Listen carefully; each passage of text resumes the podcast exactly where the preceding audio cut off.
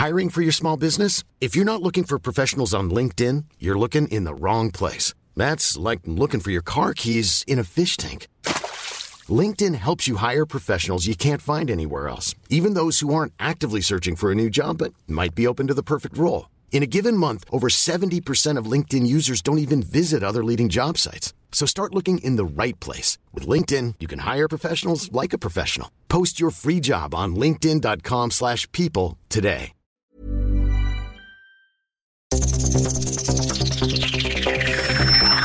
Los desafíos actuales exigen que la ciudadanía tenga la capacidad de saber, pensar y participar más que antes. Bienvenidos a Sociedad Horizontal, un espacio donde Armando Ríos Peter y sus colaboradores analizan los temas más relevantes de la política y su impacto tanto en redes sociales como en las calles. Inicia Sociedad Horizontal por El Heraldo Radio, donde la H suena y ahora también se escucha.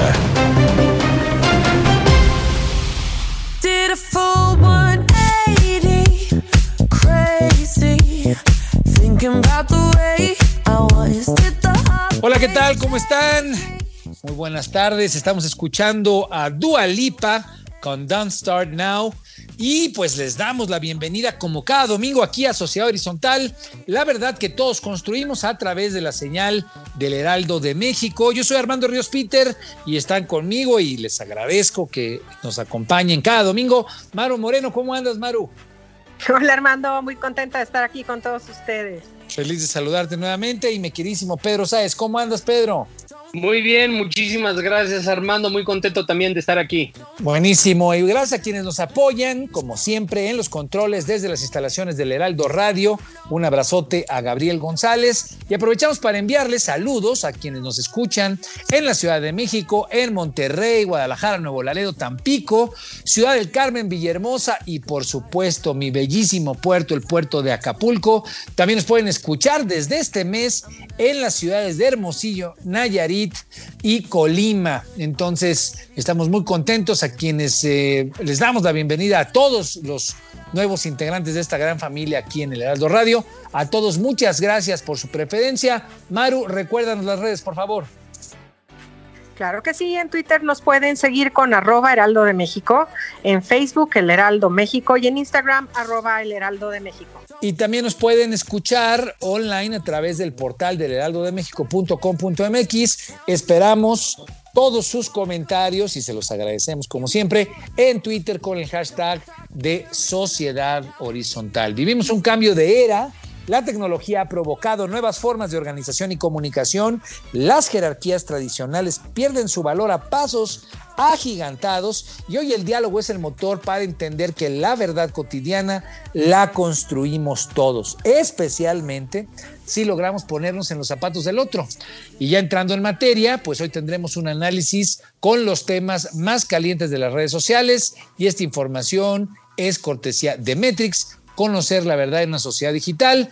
Mi querida Maro, mi querido Pedro, yo arrancaría haciendo pues una consideración esta semana, eh, la semana, eh, digamos que acaba de terminar, eh, la semana que transcurrió, me parece que tuvo dos eventos, ahorita vamos a comentar con ellos, sobre ellos, perdón, que me parece que hay que analizar a fondo y hay que tener una reflexión importante. Dos eventos a los cuales convocó el presidente López Obrador. Por un lado, el tema de la rifa, una rifa de la cual estuvimos hablando los mexicanos, pues por, por más de siete meses, por todo lo que fue por lo pronto este año.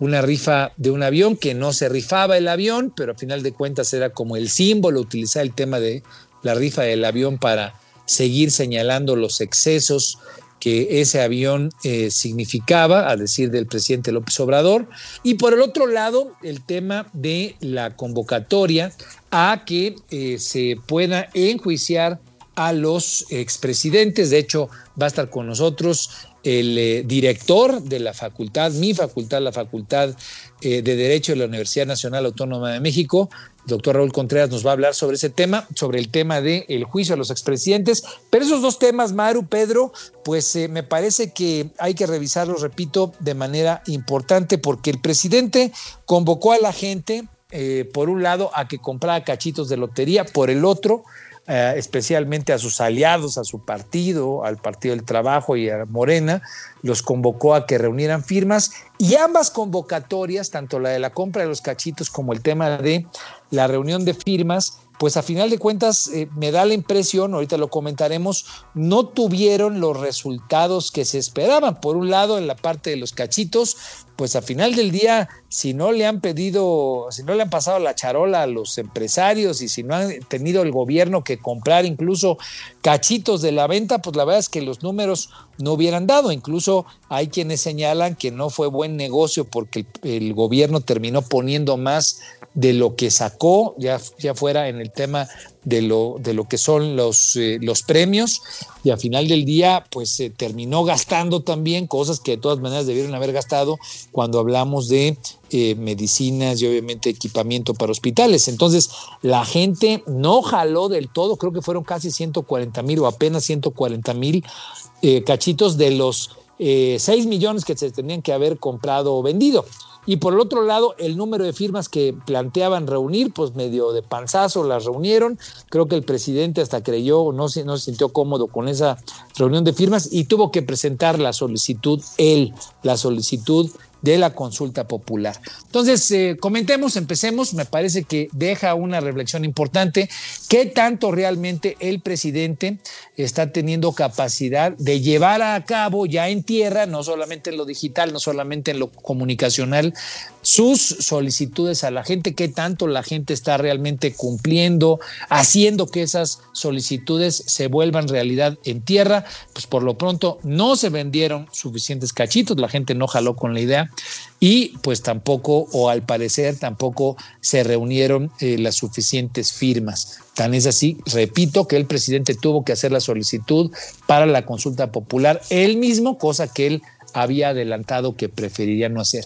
Pero bueno, cuéntanos cómo estuvo lo de la rifa del avión, mi querida Maru. Sí, Armando, pues sí, efectivamente el pasado 15 de septiembre por fin se llevó a cabo la polémica rifa del avión presidencial. Las últimas cifras compartidas por el director general de la Lotería Nacional, Enrique Prieto, nos indican que se vendieron un total de 4.685.800 cachitos, con una recaudación total de 2.342 millones de pesos. De los que mil millones de pesos fueron el costo de dicha rifa. Entonces, pues ahí hay que restarle. Recordemos que el INSABI, los empresarios, burócratas y sindicatos fueron los mayores compradores de cachitos de esta rifa. Los premios fueron repartidos de la siguiente manera. En total se recibieron 13 premios para hospitales del INSABI, 3 de hospitales del IMSS, 2 del ISTE, 2 de la SEDENA y 8 escuelas públicas fueron las beneficiadas. Además, 24 cachitos premiados no fueron comprados y esos serán entregados para que el INSABI los distribuya. Pero estas cifras y este evento incendiaron las redes con el te lo explico en cachitos, hashtag. Hashtag te lo explico en cachitos. ¿Cómo lo viste tú, Pedro? ¿Cómo sentiste? ¿Le salió mal la apuesta? Estuvo presente en medios mucho tiempo, pero aquí lo comentamos, se fue desgastando el asunto y al último parecía ser que la gente terminó pues no jalando del todo. ¿Cómo lo sientes? Pues como lo comentamos en privado, Armando, eh, el día de ayer, eh, creo que esto da para hacer un comentario muy, muy profundo sobre la naturaleza del gobierno, sobre las capacidades que tiene el gobierno, porque fue un ejemplo muy, muy, muy ilustrativo de cuáles son precisamente las características del movimiento que encabeza López Obrador, que se ha transformado ahora en poder institucional. Gobierno. Exactamente, en gobierno. Y fue precisamente así como lo entendieron las redes. El trending topic, eh, este, lo explicamos en cachitos, no es otra cosa que la narrativa, no es otra cosa que la punta de lanza, el centro de gravedad de una narrativa que explica cómo se le está dando potencia desmedida a lo simbólico y algo simbólico que ya no tiene la potencia que en su momento otras banderas simbólicas ha tenido el movimiento amloísta y la 4T sobre la realidad. ¿A qué me refiero con esto? Circulaba en redes un video que decía te lo explico en cachitos y constantemente decía, a ver, esta es la situación en términos de salud del país esta es la situación en términos de eh, feminicidios en el país. Esta es la situación en términos económicos del país. Esta es la prioridad de nuestras autoridades, ¿no? Y entonces está dejando clarísimo algo que nosotros hemos mencionado desde que empezamos con este programa, que eh, los cambios en la tecnología han hecho que se manifiesten las contradicciones del sistema, pero no forzosamente que esto derive en eh, la propuesta de soluciones. Lo que tú y yo en, sus momentos y que tú llamas, Armando, este, los movimientos de antítesis, ¿no? Movimientos precisamente que se aprovechan del diagnóstico, que son parte del diagnóstico muy potente, pero que a la hora de llevar la acción no tienen la misma potencia, ¿no? Las redes en términos generales, esto fue lo que manifestaron, te lo explico en cachitos, fue precisamente un trending topic que quería expresar e ilustrar esta situación que nosotros hemos compartido tanto en lo privado como en este programa de radio en muchísimas ocasiones. Sí, al final del día, para, digamos, para retomarlo con el auditorio, es eh, esta sensación de que se sobreutiliza, como bien lo dices tú, lo simbólico, la narrativa del gobierno, pero de pronto se desgasta y cuando la gente lo empieza a comparar con hechos que la realidad cotidiana nos está pues pegando en la cara, el problema de la pandemia, sin duda alguna, el problema económico, el problema de seguridad, pues cuando se siente que hay una, un exceso en la parte de la narrativa, pero que hay otros temas que pueden ser muchísimo más importantes, pues la gente termina no, no, no atendiéndolos, no atendiendo la convocatoria, en este caso del presidente, lo dijimos el tema del,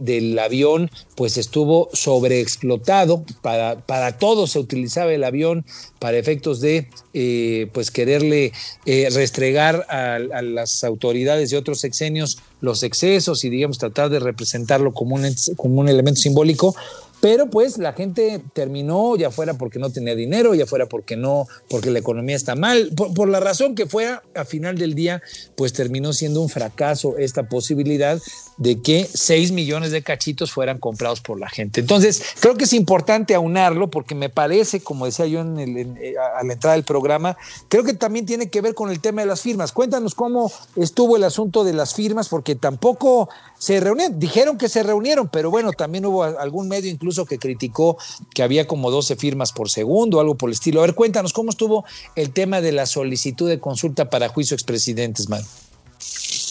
Sí, claro, Armando, pues efectivamente, a falta de, haber reunido las firmas que se le solicitaban, el presidente López Obrador envió un escrito al Senado de la República para solicitar la consulta para el juicio expresidentes y dio a conocer la pregunta que se le hará a la ciudadanía en esta consulta popular durante la jornada electoral del próximo 6 de junio de 2021 y la cual dice así, ¿Estás de acuerdo o no con que las autoridades competentes con apego a las leyes y procedimientos aplicables investiguen y en su caso sancionen la presunta comisión de delitos por parte de los expresidentes Carlos Salinas de Bortari, Ernesto Cedillo Ponce de León, Vicente Fox Quesada, Felipe Calderón Hinojosa y Enrique Peña Nieto, antes, durante y después de sus respectivas gestiones.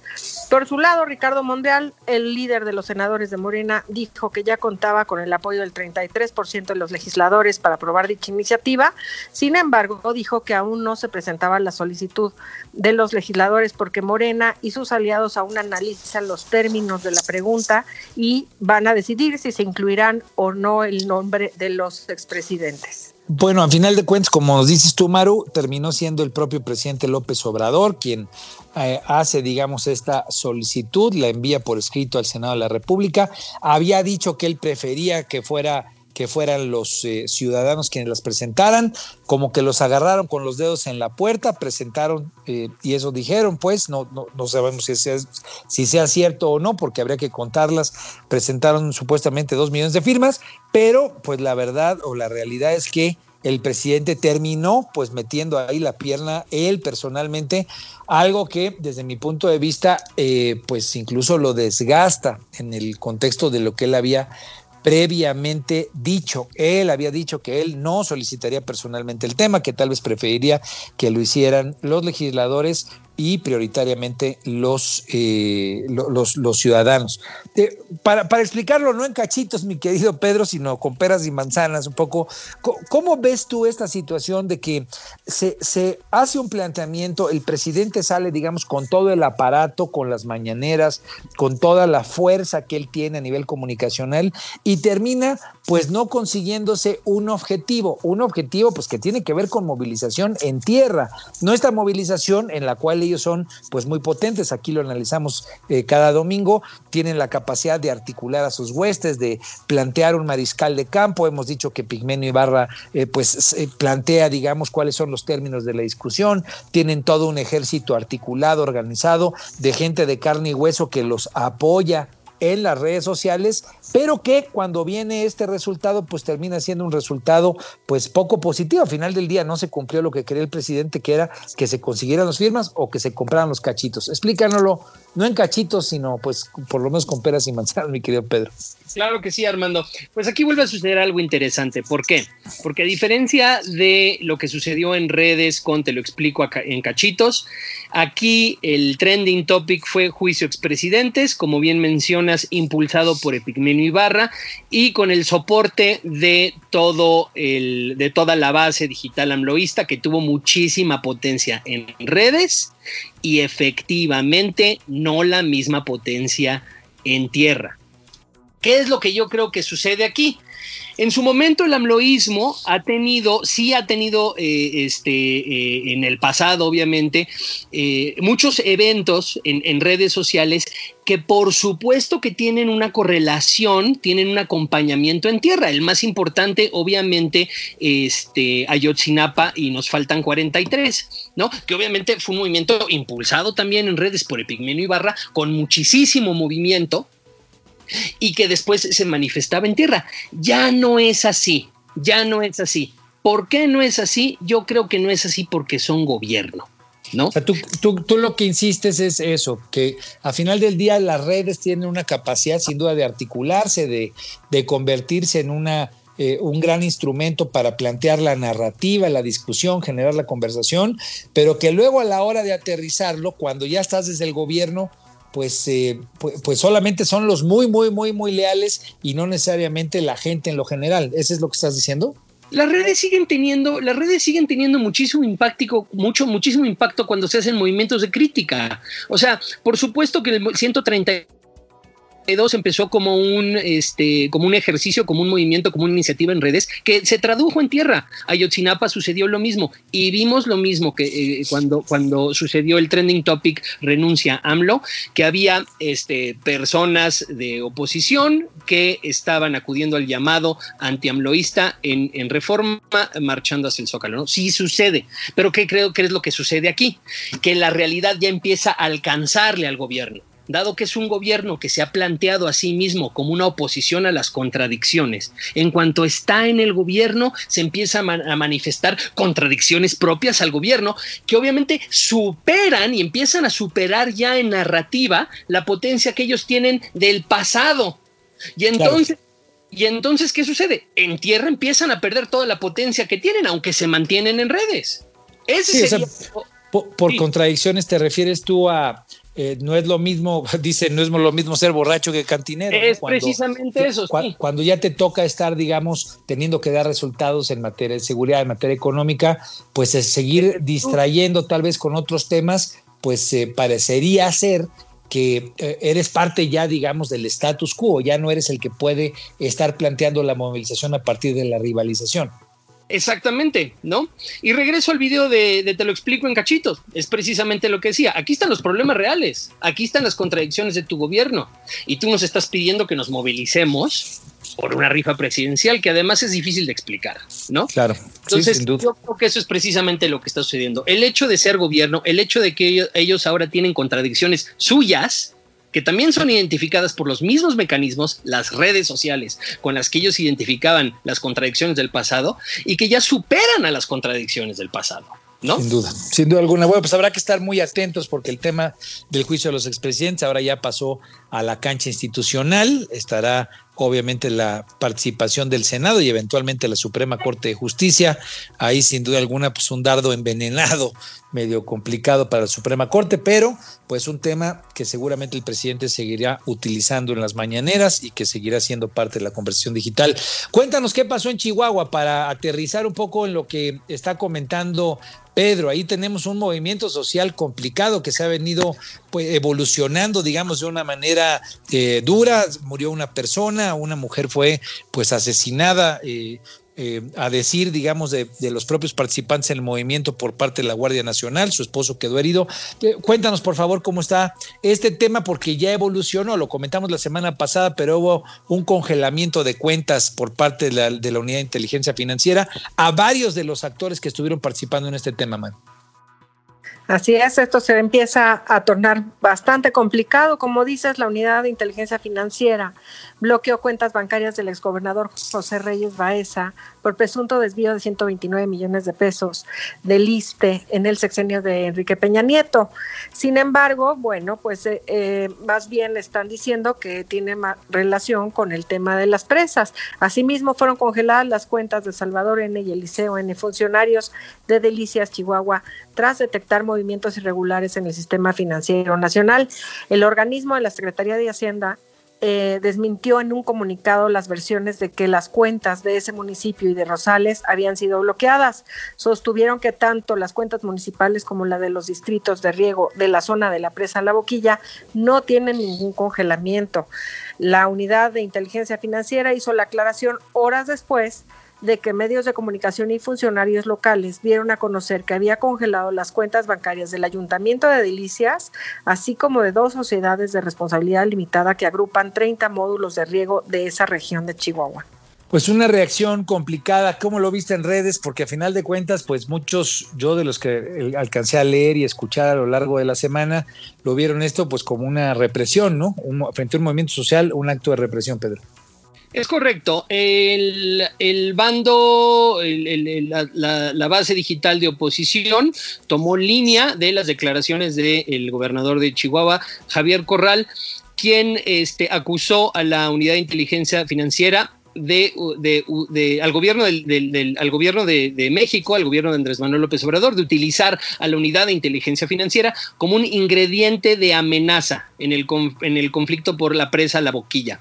Eh, esto fue lo que dio línea, obviamente, la oposición este, considera ya que la unidad de inteligencia financiera se ha convertido en una suerte de KGB este, cuatrotetista, ¿no? que se utiliza, este, obviamente, eh, eh, cumpliendo sus fines ¿no? de investigación financiera, pero dirigidos a, ciertas, este, ciertos puntos que van a tener impacto simbólico.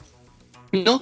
Y las, el amloísmo digital obviamente defendió, esto como una continuación de la lucha de la 4T contra la corrupción, ¿no? Como todo en redes, hay razón en todos los, en todos los bandos, ¿no?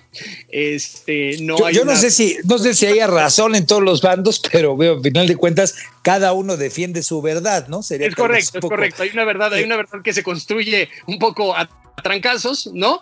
Eh, y lo interesante es obviamente que esto no tuvo tanto impacto como las dos noticias que, comentamos anteriormente, aunque este, se podría decir que otra vez, en términos sustantivos, esto eh, debió haber sido este, más significativo eh, o haber competido más en términos de, de, este, de amplitud de narrativa digital en relación a las otras dos cosas que hemos comentado. Bueno, sin duda alguna, porque estamos comentando, digamos, no es que no sean hechos trascendentes, pero sin duda alguna el tema de la rifa del avión cuando lo pones en el contexto de lo que está pasando por la lucha del agua, por la preocupación de un movimiento que incluye agricultores, porque ya hay gente que se empieza a manifestar, digamos, haciéndole señalamientos duros al presidente, pues porque tienen que meterse a resolver más allá de una confrontación a partir del congelamiento de cuentas. El problema es que el tema es real, ¿no? Los productores pues quieren que haya agua, hay un problema de sequía grave, en lugares como Chihuahua, en, la parte, digamos, del norte del país, el tema del agua es fundamental para la supervivencia de la producción agrícola y de la propia gente. Entonces, creo que eh, sí, como bien dices tú, es preocupante que no haya tenido el relieve, la trascendencia eh, suficiente, porque a final de cuentas, pues es un tema que sí tiene a gente movilizada, donde ya se dio un enfrentamiento, donde ya se ya perdió la vida una persona, donde está involucrada la Guardia Nacional y donde eso me parece que se puede convertir en un problema social mucho más fuerte. Bueno, estaremos atentos. Yo creo que estos que hemos comentado en mayor o menor medida seguirán siendo temas. Por último, yo solamente comentaría, a mí me preocupa que habiendo temas trascendentes como este de eh, Chihuahua, pues... Eh, haya cosas como las críticas a Beatriz Gutiérrez Müller, que pues jaló parejo, ¿no? Unos a favor, unos en contra, algunos con el hashtag de, en el que decía, bueno, unos los que defendían, hashtag dama de primera, los que la atacaban, hashtag bruja de palacio, pues la verdad es que me parece que también ahí pues nos deja muy claro cómo las redes luego se entrampan en una serie de críticas y discusiones que son poco constructivas, como lo hemos dicho en otras ocasiones. Pero bueno, ya llegamos a la primera parte de este corte. Les recordamos que esta información es cortesía de Metrix. Estamos aquí en Sociedad Horizontal, la verdad que todos construimos. Yo soy Armando Ríos Peter y no se vayan porque seguimos aquí por el Heraldo Radio y al regresar estará con nosotros el doctor Raúl Contreras, el director de la Facultad de Derecho de la Universidad Nacional Autónoma de México, mi querida facultad. Eh, no se vayan, regresamos aquí en Sociedad Horizontal. Vamos a una pausa y regresamos a Sociedad Horizontal por El Heraldo Radio.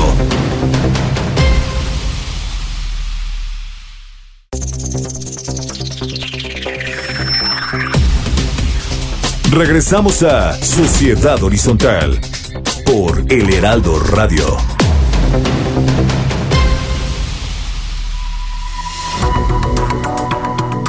Gracias por seguir con nosotros. Estamos aquí en Sociedad Horizontal. La verdad que todos construimos como cada domingo y la información es cortesía de Metrix, conocer la verdad en una sociedad digital. Eh, siguen conmigo aquí Maru Moreno, Pedro Sáez, y como decía antes del corte, me siento muy, muy, muy contento, orgulloso de que esté aquí con nosotros el doctor Raúl Contreras Bustamante. Él es el director de la Facultad de Derecho de la UNAM, mi querida Facultad de Derecho. Y bueno, pues, eh, eh, querido doctor Raúl, qué gustazo que estés aquí con nosotros. Muchas gracias por acompañarnos. Al contrario, querido Armando, es un placer estar contigo este, para platicar de todos los temas que quieras y para ver si podemos platicar algo sobre tu facultad. Padrísimo, padrísimo. Sobre todo tenerte aquí, pues nos, nos ayuda la Facultad de Derecho, pues sin duda alguna, no solamente es eh, alma mater de muchos de nosotros, sino es un faro, una guía cuando se trata de revisar temas jurídicos. Y creemos, y por eso quisimos eh, consultarte, poder entrevistarte, eh, Raúl, que este tema, que fue uno de los temas importantes a lo largo de la semana pasada, el asunto de eh, hacer una solicitud expresa por parte del presidente de la República para que se pueda hacer una consulta popular con un tema pues que tiene pues muchas aristas, es un tema político espinoso. Estamos hablando de el, eh, digamos la el juicio a expresidentes, el, la consulta popular sobre si se debería o no enjuiciar a expresidentes. Aquí lo comentábamos en el segmento previo, pues una convocatoria que hizo el presidente Raúl, donde el presidente dijo que se reúnan las firmas. Hubo un grupo de personas importante en todo el país, gente de Morena, gente del Partido del Trabajo, gente de otras organizaciones, articuladas buscando firmas por parte de la sociedad llegaron al final del día. Yo por lo menos retomo lo que un medio comentaba, que pues le sorprendía que 12 firmas por segundo se hubieran estado metiendo, una cosa pues realmente eh, que llamaba mucho la atención, pero eh, queremos ir un poco al fondo, al fondo del asunto para analizarlo desde la perspectiva jurídica y que tú, tú que tienes una buena sensibilidad social, mi querido Raúl, un buen entendimiento de cómo está la política en el país, eh, empezando desde la perspectiva jurídica, ¿cuál es tu opinión en términos generales sobre esta intención de hacer un juicio a expresidentes? ¿Esto es algo viable? Eh, obviamente tiene que pasar previo por una consulta. Eh, ¿Cómo ves en términos generales, Raúl, esta situación? Mira, lo veo muy interesante, no deja de ser un tema eh, polémico que, mantiene a la opinión pública pues interesada en este tema. Yo creo que como todas las cosas que están en la Constitución tienen un enfoque eh, jurídico, obviamente, pero también tienen un enfoque político. Hay que recordar que la constitución se llama constitución política. Este es un tema que al presidente pues eh, le ha venido eh, dando muy buen resultado. Hay que recordar que el tema de la corrupción, sin duda, fue uno de los factores que más influyeron en, en, la elección del 2018 y que ha estado presente en estos dos años de gobierno siempre. Yo estaba revisando una encuesta de Covarrubias y Asociados de hace un par de semanas y el 82% de las personas encuestadas decían estar de acuerdo en que se, en que se abriera este procedimiento, lo cual pues explica mucho cuál es la razón por la cual el presidente eh, alude a, esta, a, esta, a este sentimiento y hace uso de una facultad que tiene en la Constitución para iniciar este procedimiento. Ese es creo que el tema político. En lo jurídico, pues hay muchas cosas y muchas aristas que, que vale la pena ajustar, pero creo que esencialmente hay que entender que estamos hablando todavía de un procedimiento más político que jurídico. E, en ese sentido, yo te preguntaría, eh, Raúl, ¿cómo serían, digamos, eh, en el momento en el que estamos ahorita es, eh, no se reunieron las firmas, a final de cuentas, eh, tiene, tiene el presidente, como bien dices tú, facultades constitucionales para hacer esta solicitud. ¿Qué seguiría? ¿Cómo, ¿Cuáles son, digamos, el ABC que tendría que seguir? Porque él lo manda al Senado de la República. A final de cuentas, el Senado tiene que eh, revisar la, la solicitud, la tiene que mandar a la Suprema Corte. ¿Cómo está, digamos, el esquema que la propia ley plantea para, para estar atentos al seguimiento que este tema va a tener? Mira, yo entiendo que eh, la Constitución establecía tres posibilidades de convocar. Las firmas, que entiendo que no se reunieron o que no quisieron eh, hacerlas valer por las críticas estas de que se señalaron de que eh, iban retrasados y de repente se completaron. La otra que se hubiera podido poner de acuerdo alguna de las cámaras y la tercera, que es la que finalmente creo que prevaleció, que es la del presidente. El presidente lo mandó al Senado y el Senado entiendo que de manera muy rápida lo mandó a la Cámara, digo, a la Suprema Corte de Justicia. La Suprema Corte de Justicia inmediatamente acusó recibo y señaló al ministro Luis María Aguilar como el responsable de hacer el proyecto que tendrá que ser discutido para, para analizar la constitucionalidad de este tema. Creo que ahí este, habrá que esperar los 20 días este, hábiles que, que establece eh, la ley para esperar la resolución de la Suprema Corte y ahí es en donde empezamos pues con los temas en donde creo que eh, me, quiero quedar en el tema eh, político. en caso de que la Suprema Corte declare, como, como muchos constitucionalistas consideramos, pues que no es, que no reúne los requisitos constitucionales para hacer la consulta, pues porque afecta derechos humanos, Tú te acordarás de las clases que nos daban en derecho penal, en donde decía que el derecho penal no se puede aplicar por simple analogía o por mayoría de razón. Entonces tú no puedes este, poner en, un, en, en la misma tesitura a cinco expresidentes por analogía, por corrupción, o por mayoría de razón, porque la mayoría en las encuestas dice que hay que hacerlo. Entonces, son cinco casos este, particulares que habría que analizar cada uno en, su contexto. Y luego hay otro tema que es pues las facultades que tiene la fiscalía. La fiscalía eh, eh, ya es una fiscalía autónoma y yo tengo la impresión de que, eh, de que no se le puede de alguna manera invadir en sus, en sus facultades ni en un sentido ni en otro con el resultado de la, la, de la consulta. Porque la fiscalía si tiene elementos para, para iniciar una carpeta de investigación, lo puede hacer ahora sin esperar a ninguna consulta. Y si la consulta saliera a favor de que se inicie, pues la fiscalía tampoco podría abrir una carpeta de investigación si no encontrara elementos, si viera que ya este, hay en muchos casos pues este eh, mucho tiempo que ha sucedido y ya hay prescripciones de delitos y muchas cosas. Entonces creo que es un tema político que va a poner en, en, serios aprietos a la Suprema Corte y a la propia Fiscalía. Y ese es un tema que a mí me preocupa. como bien lo señalas, la Suprema Corte de Justicia, pues hoy está ahí bajo la lupa en cómo va a, a tomar una decisión sobre este tema. Maru Moreno. Sí, gracias, Armando. Buenas tardes, doctor. Maru, buenas tardes. En relación a lo que está usted comentando, ¿cómo tendría que analizar cada uno de estos cinco casos la Suprema Corte y cómo cuánto tiempo tardaría este proceso? Bueno, no puede analizar uno por uno porque pues eso es una sola iniciativa y es una sola pregunta. O sea, lo que tiene que analizar la Corte es si se reúnen los requisitos de constitucionalidad para que sea procedente la pregunta. Y entiendo que son 20 días hábiles en donde la Corte tendrá muy rápido que resolver esto, así que pues no, no tardará mucho en, que tengamos el resultado. El tema es que eh, hay, hay, una serie de aristas que, valdría la pena que la, la, opinión pública conozca. En el caso de que se declarara procedente el procedimiento, tendría que hacerse en, en agosto.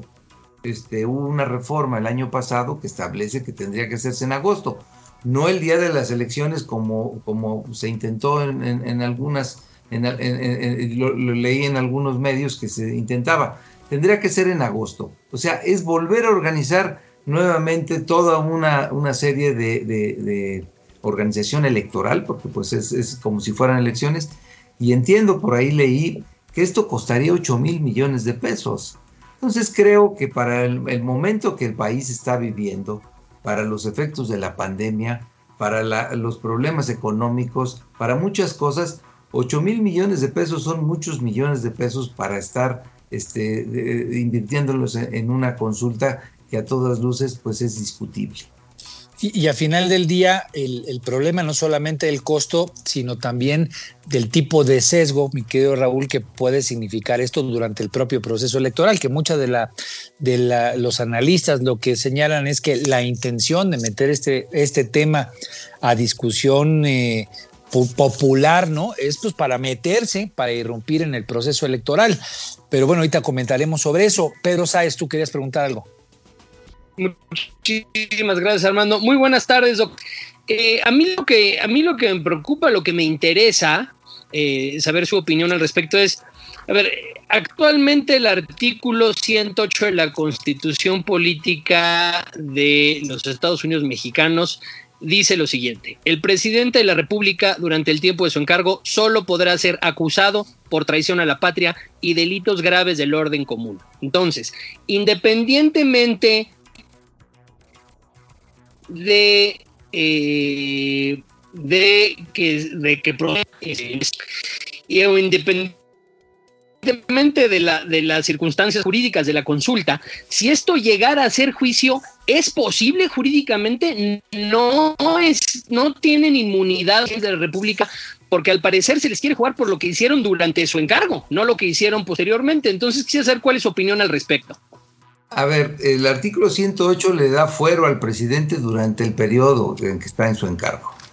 Los ciudadanos expresidentes tienen la misma, el mismo estatus jurídico que tenemos este, Pedro, que tenemos Armando, este, Maru y yo.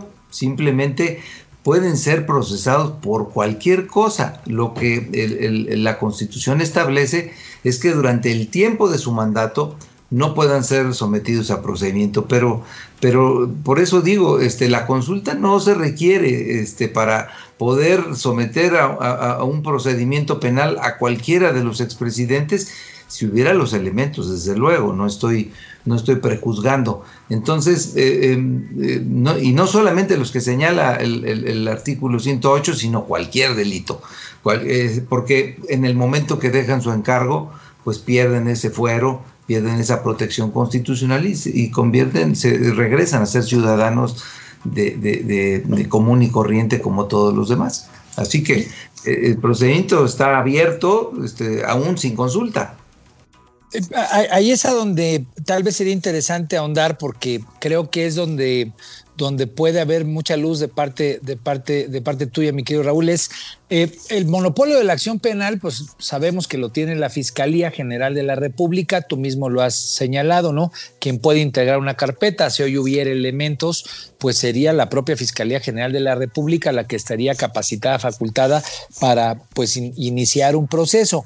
Aquí pareciera ser que estamos entrando por otra puerta que a final de cuentas tendría que armonizarse en algún momento con la fiscalía, como que es una, digamos, como que hay una suerte de maroma a final del día jurídica que el proceso político y social que se está instalando tendría que dar. ¿Qué, qué sensación te queda de esto? ¿De cómo, cómo crees a final de cuentas que esto tendría que terminarse armonizando? Porque a final del día eh, está empezando todo por una vía pues que no es la acostumbrada, ¿no? No está empezando por el lado de la Fiscalía General de la República.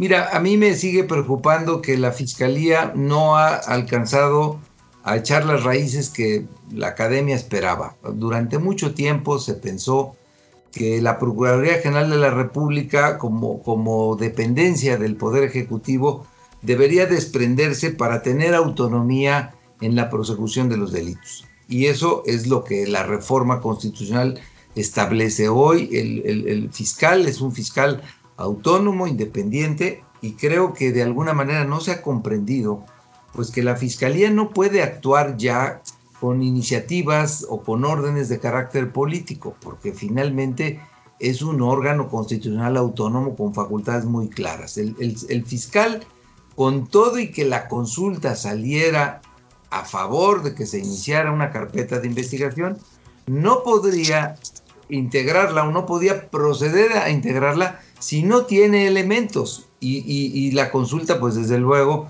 que no señala cuáles son los delitos por los cuales se tendría que abrir un, procedimiento penal. Este, cuando se habla de la corrupción, pues se habla como si la corrupción fuera un tipo penal, pero pues este, son muchos delitos que pueden estar contemplados en este fenómeno de la corrupción. Entonces, la materia penal es una materia muy rigurosa, está muy tutelada por la Constitución y por eso creo que cuando los ministros de la Corte tengan que evaluar sobre la procedencia de la, pregunta, tendrán que evaluar estas cuestiones de que no pueden tratar a los mismos, a, los cinco ciudadanos con un mismo rasero y, este, y someterlos a un procedimiento de carácter penal si no se está señalando ni siquiera cuáles son las cosas que, que, deben de investigarse. Es un tema más político que jurídico, por eso lo decía yo al principio. Ah, rescatando ese comentario que creo que es también muy importante, eh, sin duda alguna, una de las reformas que más expectativa generaron, pues fue precisamente esta de la autonomía de la fiscalía, de las fiscalías también a nivel de los estados. Eh, yo comparto contigo, eh, creo que nos hemos quedado cortos, tal vez parecería que pues por el momento solamente es un cambio de nombre, no es un cambio, no es un cambio profundo. ¿Qué es lo que crees que tendríamos que hacer en ese sentido? obviamente, no solamente quedándonos en el ejemplo particular que, nos, que, está, que estamos hablando, el tema del juicio, sino ¿qué, crees que está por hacer? Porque parecería que ese tema de la autonomía, pues, pues todavía tiene mucho camino por andar y que no, no se ha avanzado eh, con la sustancia y obviamente con, con la oportunidad que se requiere. Pues a mí me parece que tanto la academia como los medios tenemos que insistir en que la fiscalía cumpla con las expectativas y con las obligaciones constitucionales que se le señalan. Eh, yo, yo veo con mucha preocupación, no solamente a nivel federal, sino a nivel de los estados, cuando escucho a un gobernador hablar y es cuestionado en preguntas, pues contesta como si todavía el procurador fuera su empleado o como si él fuera el procurador o el fiscal, porque este, eh, tienen eh, los ejecutivos federal y de los estados tienen una tentación hacia participar en el procedimiento penal que no han entendido pues que ni les viene, que ni les conviene y que además ni facultades tienen. Yo creo que en ese sentido habría que seguir insistiendo, pero a mí lo que me preocupa es que estamos pasando por un momento muy, muy difícil como país. Tenemos muchos problemas, la pandemia no ha cedido. Yo creo que todavía no hemos alcanzado a vivir lo que se está viviendo en Europa de los rebrotes, este, eh, los efectos económicos que van a ser devastadores todavía ni siquiera los hemos considerado. Eh, la pérdida de, derechos que tendrán las mujeres por los efectos de la pandemia son temas que nos preocupan mucho eh, y, estar este, distrayendo la atención, los recursos, destinar dinero para este tipo de cosas a mí me parece que es un poco ocioso y que deberíamos de concentrarnos realmente en los verdaderos problemas nacionales, ¿no? Sí, como bien lo señalas tú, hay, hay, hay, desafortunada y preocupantemente pues una caída del Producto Interno Bruto, una situación compleja en materia de seguridad, en materia sanitaria. ¿En dónde crees tú que, que, deberíamos, digamos, enfocarnos dentro de la propia agenda de los temas jurídicos que hoy puedan ser relevantes, a dónde podría haber algunas luces para salirnos de este tipo de debates que yo comparto contigo. Muchas veces solamente distraen, no se meten a lo profundo. ¿En dónde encontrarías tú en este momento, Raúl, eh, temas, digamos, sobre los que deberíamos estar pues buscando ser creativos, generar nuevas dinámicas y obviamente que el derecho nos ayuda a empujar cambios? pues la agenda es muy, muy fuerte. A ver, la inseguridad, todos los días seguimos padeciendo este, una cantidad de, violencia, de muertos, que es lo único que la pandemia no ha logrado disminuir. O sea, la inseguridad sigue siendo un problema que no ha, disminuido. El otro es precisamente los efectos sanitarios. Yo veo con preocupación que el Consejo de Salubridad General no asume su liderazgo y todavía este tema de la pandemia como que estamos eh, eh, pensando que ya pasó y que ahora que llegue la vacuna y la vacuna no va a estar en México antes de un año, eso, eso hay que entenderlo. Y luego los efectos económicos, este, la acción que tiene que tener el gobierno para apoyar a las empresas para que no sigan despidiendo gente, este, la inversión que tenemos que hacer en educación, en ciencia, en tecnología, en salud. O sea, son problemas verdaderamente serios y creo que este tipo de, cuestiones políticas, lejos de, distraernos, pues deberíamos de, comentarlos, pero no darles demasiada atención, porque en el fondo este, no van a resolver ninguno de estos problemas a los que me he referido, si se hace o no se hace la consulta y el resultado que tenga o no la consulta, pues es un tema que, meramente hoy me parece muy secundario comparado con los problemas muy serios que tiene la República que, tenemos que enfrentar. Yo, coincido contigo, aquí en Sociedad Horizontal siempre analizamos un poco la diferencia entre estas cosas que son simbólicas, comunicacionales y lo que hay que estar viendo de lo aterrizado, pero Maru Moreno, pedes la palabra. Sí, claro, gracias. Sí, un poco por insistir un poquito en cómo va este tema. Eh, consideramos que los presidentes cuentan con cierta protección por parte de nuestra Constitución para que puedan tomar decisiones fuertes, o por lo menos así ha sido. Por ejemplo, irse contra el crimen organizado. Sin embargo, ya les retiraron las pensiones, ya les retiraron los equipos de seguridad con los que contaban. Ahora están por aprobar la iniciativa de quitarles la inmunidad y además se les quiere juzgar. ¿No cree que de alguna forma esto vulnera las facultades de los presidentes o considera que está bien que se lleve a cabo estas modificaciones? A ver, yo creo que hay que volver al tema. El presidente de la República es la persona que ejerza la titularidad del Poder Ejecutivo de la Federación durante su mandato, durante los seis años.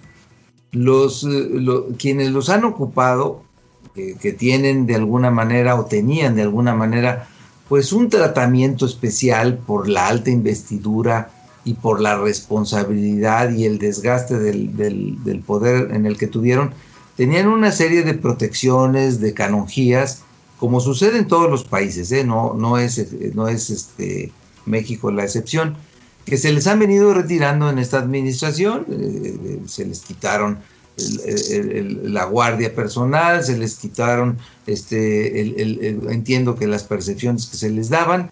Bueno, finalmente es un tema, es un tema este, que podrá estar o no a discusión, pero finalmente eh, el, tema es que el presidente en funciones, pues es quien tiene la protección constitucional, es quien debería de estar cuidado por, por un cuerpo de, de seguridad muy especializado. A mí me preocupa mucho el, haber desaparecido el Estado Mayor Presidencial y que el presidente eh, viaje en, aviones de línea y, ande por carretera en las zonas este, donde hay presencia del narcotráfico, eso a mí me preocupa. Lejos de que como ciudadano yo me sienta eh, bien por, por, porque hay un presidente austero, republicano, me preocupa porque la constitución no establece de manera muy clara este, qué procedimiento se puede seguir de manera eficaz en caso de que el presidente tenga, tenga un problema de, seguridad, de enfermedad o de fallecimiento. Entonces, es una institución muy importante. Seguimos viviendo un presidencialismo que durante mucho tiempo parecía que habíamos ido acotando, pero que parece que se está este, fortaleciendo y que se está queriendo reconstruir. Pero sin embargo, creo que todas estas cosas a veces se confunden. Los expresidentes son ciudadanos como cualquiera y pueden ser sometidos a procesos penales, civiles, mercantiles, de cualquier especie, como cualquier otro ciudadano. Quien tiene la protección constitucional es solamente el ciudadano que ocupe el encargo durante los seis años de su mandato. Y eso es lo más importante, a final de cuentas, Raúl, dejarle claro al auditorio, y qué bueno que lo subrayas, que eh, es ahí donde hay un área muy puntual para identificar eh, de qué se le puede juzgar a un expresidente como, como persona común y corriente. Se nos acaba de llegar el tema, mi querido Raúl. Eh, la verdad es que yo te agradezco enormemente que nos acompañes. Es para nosotros un honor. esperamos que nos acompañes próximamente, mi querido Raúl cuantas veces quieras, Armando. Muchas gracias, este Mar. Muchas gracias. Hoy aprovecho para mandarte un abrazote y obviamente un Goya con mucho cariño para nuestra querida facultad allá de la Universidad Nacional Autónoma de México. Y bueno, pues se nos llegó el tiempo. Esto fue Sociedad Horizontal. Muchas gracias, Maru. Muchas gracias, Pedro. Nos vemos eh, a, todos aquí, aquí en la verdad que todos construimos por el Heraldo Radio. La próxima semana, yo soy Armando Ríos Peter. Nos vemos el próximo domingo. Abrazote fuerte.